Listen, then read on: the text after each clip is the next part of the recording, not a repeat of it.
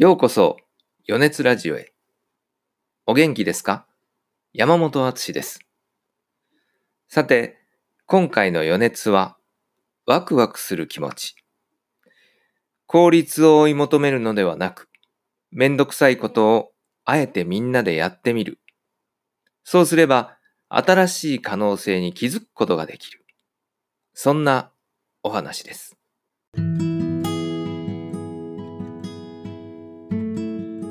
1960年代に建てられた団地に隣接する、かつては幼稚園だった建物をコミュニティスペースにリノベーションした時のこと。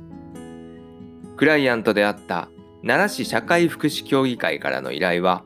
一人暮らしのお年寄りや引きこもりの人、周りとのつながりがなく、一人で子育てをする母親など、社会的に孤立した人々が多いこの地域で、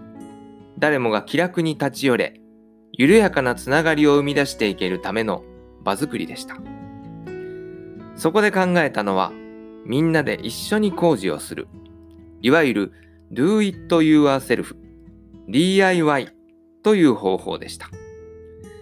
工務店に依頼したのは、解体と電気工事のみ。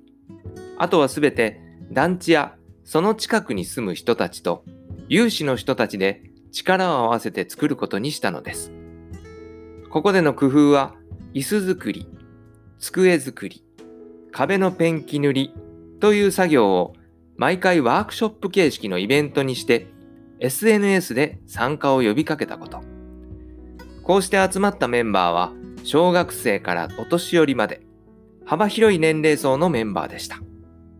初対面同士も多くどうしても最初はぎこちない雰囲気で作業がスタートします。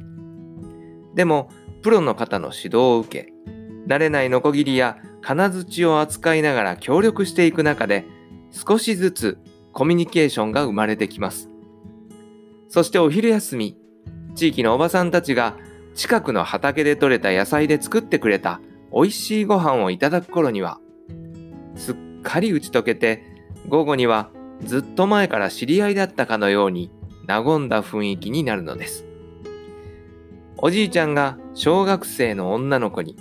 ノコギリの引き方を教えると、かっこいいなんて言われてちょっと照れたりする場面もあったりして。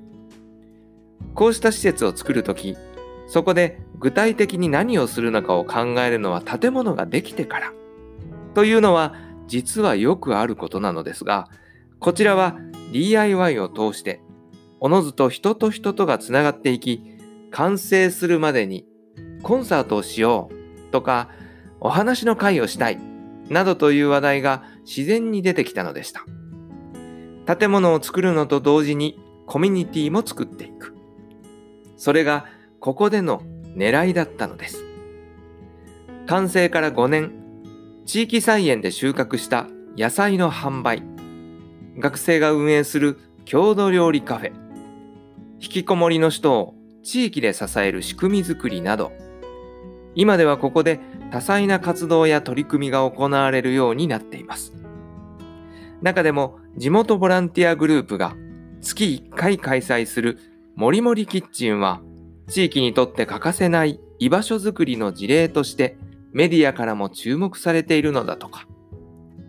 カレーと味噌汁のセットを限定50食300円で提供し、子供からお年寄りまで幅広い層の人に支持されるこの活動には、不登校や引きこもり状態となっている若者たちもスタッフとして参加しています。ここでの経験を通して自己肯定感を高め、社会とのつながりを取り戻した若者の中には、アルバイトや中間的就労につながったというケースもあるそうです。いかに早くゴールにたどり着くか、そればかりを考えるようになると、心がどんどん動かなくなっていきます。